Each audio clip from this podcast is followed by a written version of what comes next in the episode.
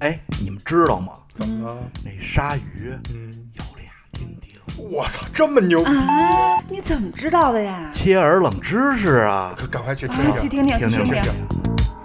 人类就是一种知道无用知识越多越快乐的动物。欢迎收听切耳冷知识。 with the sound of speed. Machine guns ready to go. Are you ready? Hey, are you ready for this? Are you hanging on the edge of your seat?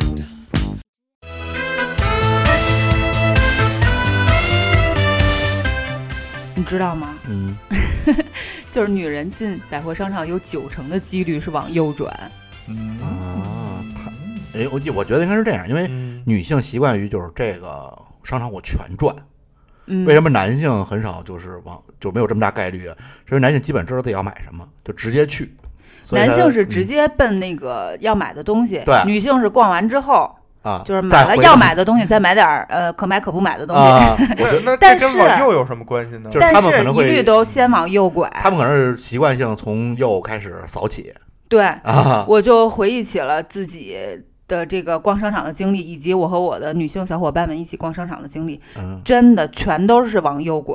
大家也可以观察观察一下自己的女女朋友或者女性朋友，嗯，你们偷偷的暗中观察一下，他们就是是不是往右转？对，就是一个是自己的习惯啊，另外不知道是不是商场的陈设也做了一些设计，可能会。使得人们就是先从右边看起。嗯，反正商场、超市这些设计其实都是有有有他的小心思在里面，对？吧？有他的小心思，可能他嗯也符合人的就是心理啊，各种习惯。然后这时候我就特别想问一句，为什么呀？ 为为为什么要提为什么呀？因为嗯呃我知道，就我看到一个数据统计啊，就是四岁的孩子嗯，平均每天提问四百三十七次。您都快四十岁了，好吗？我我我们家呵呵啊，快四岁。啊，因为他他虽然差点儿，就之嗯前我媳妇儿家的那边那个小就是小小朋友，嗯，我当时就就问我说这孩子怎么回事？天天就是姑姑这是什么呀？姑姑这是什么呀？嗯姑姑为什么呀？姑姑这为什么这样啊？姑姑怎么回事儿？这个就天天一天到晚就不停的在嗯叫我媳妇儿。我说这孩子怎么这么贫呢？一休哥里那个为什么小弟弟？ 啊后来就是天天为什么？后来发现小孩儿啊都会在这个年龄处于这样一个阶段，对，但小孩我觉得还行嗯，成年人那我就揍他了。少问点为什么。你也有记得我们上大学的时候，我们有一教授说嗯过，就是你要是连续问三个超过三个为什么，就会引起别人的反感。这时候我们班底下就有一女生说：“为什么呀就跟当时这是我我们上学时也是啊被狗吃了吗？问老师，问英语老师，老问他为什么呀？就是为什么这么写呀？为什么这么为什么这么说呀？嗯然后老师后来没得说了，老师说 No why, just remember。 这 可以一句 slogan。嗯哎，你说到这老师这个，你知道就是咱们这个高考英语卷子，啊这高考近四十年来啊，英语卷子当中英语听力那一的那一项，这里面儿男人邀请女人外出四十四次，啊，女人答应零次，这是不是但是女人邀请男人外出十七次，男人答应十七次，这等于是一个？”透题了。秘籍？就是一以秘后籍，嗯是一规律。高考的朋友们可以听男人邀女的，得这肯定没戏，没戏，出 不去 盲选，当然这个可能也是某某一地的，或者是全国卷啊，不一定哎是所有的。但而且你看这么多年，总共才四四十四次，就肯定嗯不是每年都考，也就指着这个哎，确实 是哈，啊嗯。然后我我也得说一个冷的，嗯就你知道黑人牙膏嗯是国产的，中华牙膏是国外的啊，国外谁叫中华牙膏啊？是这样啊，其实中华牙膏最早是国产的，嗯啊是大概嗯九九五四年，一九五四年，嗯然后就是创立的这么一个品牌。后来在九四年的时候，嗯，被联合利华嗯，租用了，啊一直到现在都在用这个，这都归联合利华用明白啊。嗯。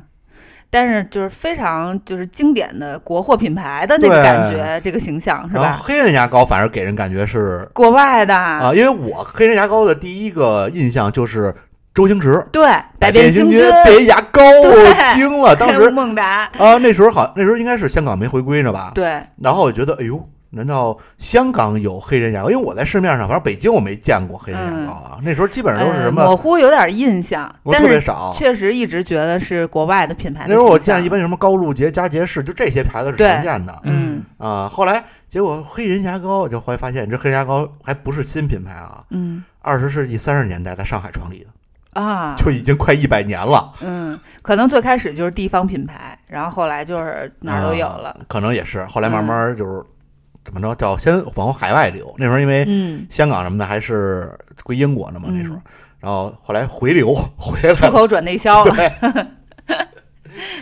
哎，我再说一冷知识啊，嗯这个也是跟咱们每个人都有关系的，嗯就是这个身份证儿。你知道这嗯身份证儿哪面是正面吗、 呃，人脸 n o 带国徽的那一面是身份证的正面。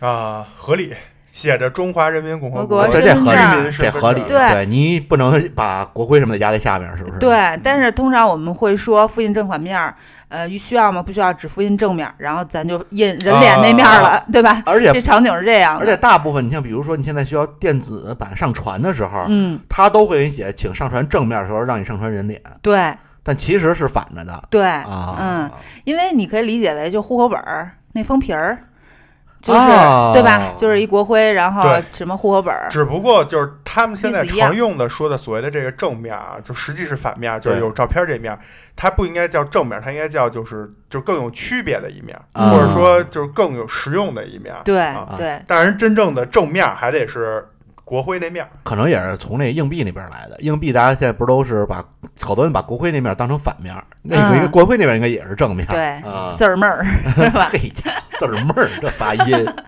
然后关于身份证还有一冷知识啊，就是咱们身份证号儿倒数第二位，它有一个规律，倒底数第二位如果是奇数的话，就是男性的身份证；如果是偶数的话，就是女。性的身哎，份证。我也是一，啊我是八啊啊，还真是这还规真律是确实是这样。啊，因为我之前我大概听说过说，但我不知道确定具体是哪位啊，因为之前呃，我记得啊，好像是最后一位，嗯后来发现不对呀、我最后一位是双数啊，嗯，嗯，然后而且还有最后一位是叉儿的，我说这是代表性别嗯不存 疑明啊，原来到第二位啊，对到第二位，嗯，然后还有一个冷知识啊，咱们以这个 冷知识结束今天的节目，这也是非常重要啊，很很这个压轴的。哎，不能说压轴，啊，讲压，轴其实这又涉及到另一个冷知识了啊。嗯呃，这个知识说的是，除了咱们日常拨打幺幺零能够报警之外呢，其实短信也能报警，那就是啊编辑短信到幺二幺幺零这个号码。嗯，然后呢，在里边写清楚我在某某哪儿哪儿哪儿，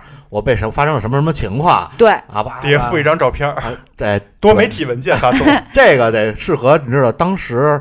年轻时候老发短信，嗯，盲打，就上边看着老师里啪啪啪啪啪啪啪，嗯没错字。现在估计 难，是 现在吧？是这样啊，就是呃，有一些场景和有一些人士是不太方便语音报警的，啊，比如说聋哑人士。